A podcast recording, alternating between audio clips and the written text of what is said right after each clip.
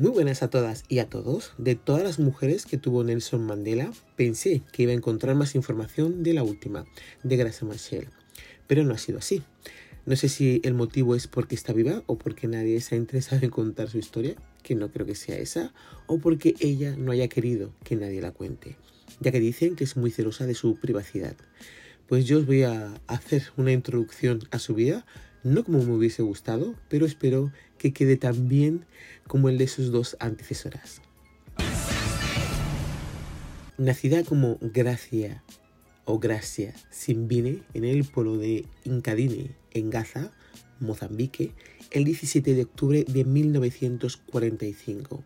Entonces Mozambique era una colonia portuguesa. Nació en una familia de campesinos su padre, que era semi-analfabeto, mantuvo a la familia oscilando entre las minas y la agricultura sudafricana y se convertiría en ministro metodista. Cuando murió, semanas antes de que naciera Grasa, la leyenda familiar dice que le hizo prometer a su mujer que su hijo por nacer tendría una educación adecuada. La madre de Machel cumplió su palabra. Éramos una familia pobre, dijo Machel, pero tuve la mejor educación. Estudió en la Escuela de Misioneras Metodistas y consiguió una beca para estudiar en el Liceo de Maputo, donde era la única alumna negra de su clase, y comenzó a interrogarse sobre la situación colonial que atravesaba su país. Ahora su educación como africana radical comenzaba. ¿Por qué es esto así? se decía a sí misma. ¿Que me tengo que sentir extraña en mi propio país? Ellos son los extranjeros, no yo. Algo está muy mal aquí. Se propuso hacerse las preguntas más incómodas sobre el status quo y se creó una forma de pensar y de cómo tenían que ser las cosas. Después de Maputo, con su beca, se fue a estudiar en la Universidad de Lisboa, lo que le permite entrar en contacto con otros estudiantes africanos lusófonos que comparten las mismas eh, preocupaciones políticas que ella. Diplomada en Derecho en 1972, Grasa volvió a África y se unió al Frente de Liberación de Mozambique, Frelimo, que lideraba la guerra de independencia y cuya sede se encontraba en Tanzania, donde ejerciendo de correo, ahí conoce a Samora Machel, que dirige el movimiento de la provincia de Cabo Delgado, se formó como guerrillera durante una entrevista. Ella comentó que todavía eh, puedo desmontar un rifle de asalto. Durante dos años es directora adjunta de una escuela del Frelimo ubicada en Tanzania. Mozambique accede a la independencia en 1975 y Samora Machel resulta ser el primer presidente de la República Popular de Mozambique el 25 de julio. La pareja que se hizo amante durante la guerra revolucionaria se casó en agosto de 1975, solo dos meses después de que Mozambique obtuviera la independencia y Zamora fuera elegido presidente. Kenneth Kauda, el primer presidente de Zambia, vino a la boda. Zamora y Gracia tuvieron dos hijos. Cuando su esposo se convirtió en presidente, su nueva esposa se convirtió en ministra de Cultura y Educación entre 1975 y 1989. Es la primera mujer del gobierno y la primera mujer a acceder a una plaza ministerial en la historia del país. Durante su mandato reemplaza los programas escolares que databan de la época colonial y pone en marcha cursos nocturnos para adultos. Su acción contribuye al aumento de la tasa de alfabetización y del número de niños y niñas escolarizados. En dos años había aumentado la asistencia a la escuela y reducido el analfabetismo. Pero cualquier euforia que pudiera haber sentido pronto se vio truncada por nuevas crisis.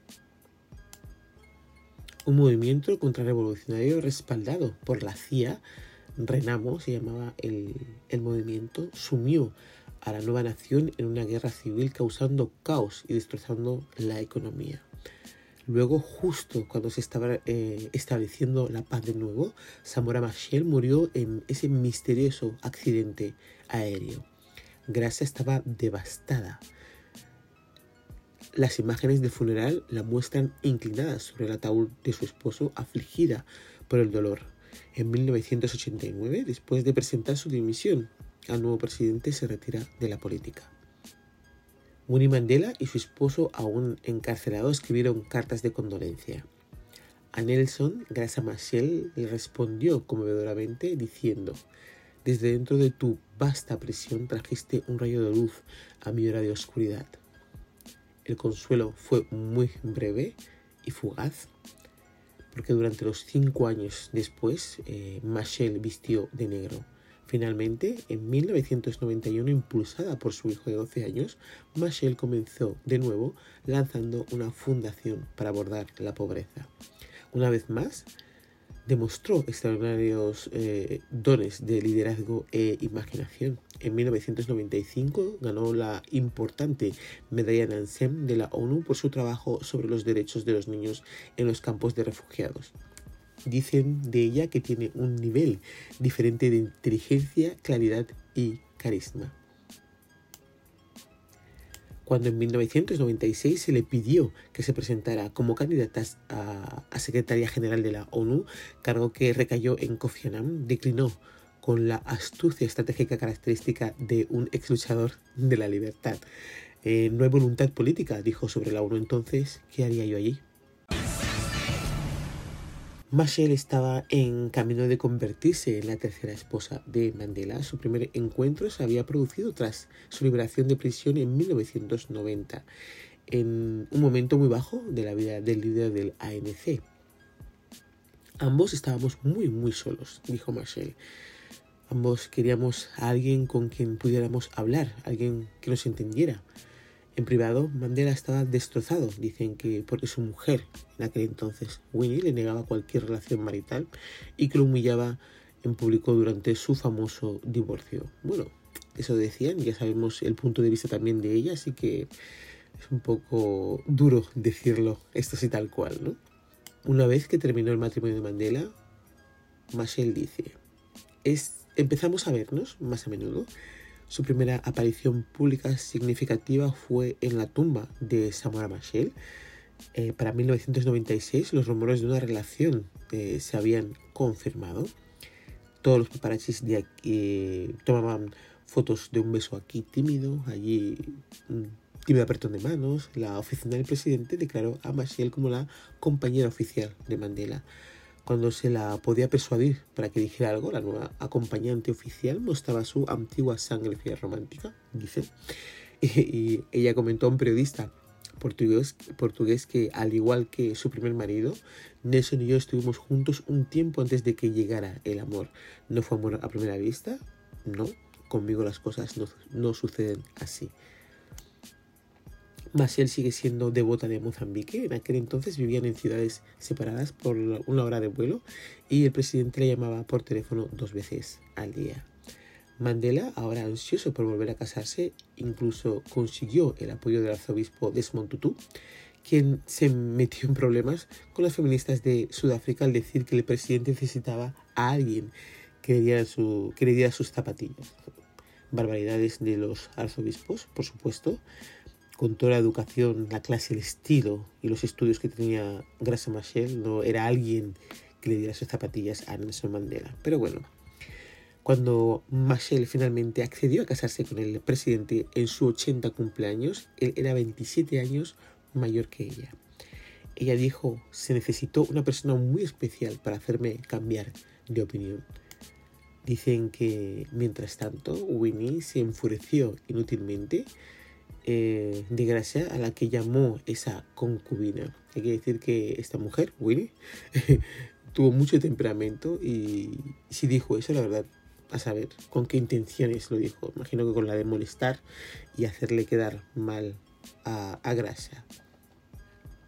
Fue un matrimonio por amor entre dos personas que ocupaban un lugar bastante extraordinario en la África contemporánea. Mandela ha sido el primero en reconocer el papel de Machel en el otoño de su vida. Ella es la jefa, dijo en, 2007. Cuando estoy solo, soy débil. Por su parte, Machel rechaza cualquier idealización sentimental de su marido. La gente puede decir de mi Nelson eh, que es un santo, le dijo a un periodista inglés, pero para mí Él es solo un ser humano simple y amable. No estaba preparada para que Madiba, el nombre que tenía Nelson Mandela en su clan, entrara en mi vida. Pero ahora nos aseguraremos de pasar tiempos, tiempo juntos, porque antes estábamos muy solos. Solo se vive una vez. Y tiene razón, solo se vive una vez. Grasa Machel sabe lo que significa ser único. Es la única mujer que ha sido primera dama de dos presidentes distintos. Su historia de amor tiene una dimensión shakespeariana, dice. Como viuda de Mandela se convertiría en un icono del dolor sudafricano y en una impresionante figura materna para una nación de luto. Al igual que su amado Madiba, Grasa Machel ahora se encuentra en la antecámara de la historia. No, no está en la antecámara, está en la, en la cámara de la historia con otro extraordinario papel futuro, aún no muerto y seguro que le queda mucho, mucho por hacer. Hacemos un repaso de todos los logros de Grasa Machel. Fue la primera mujer de la historia de Mozambique en ocupar una plaza en, la política la primera mujer ministra de Cultura y Educación que tuvo el país y lo hizo extraordinariamente bien.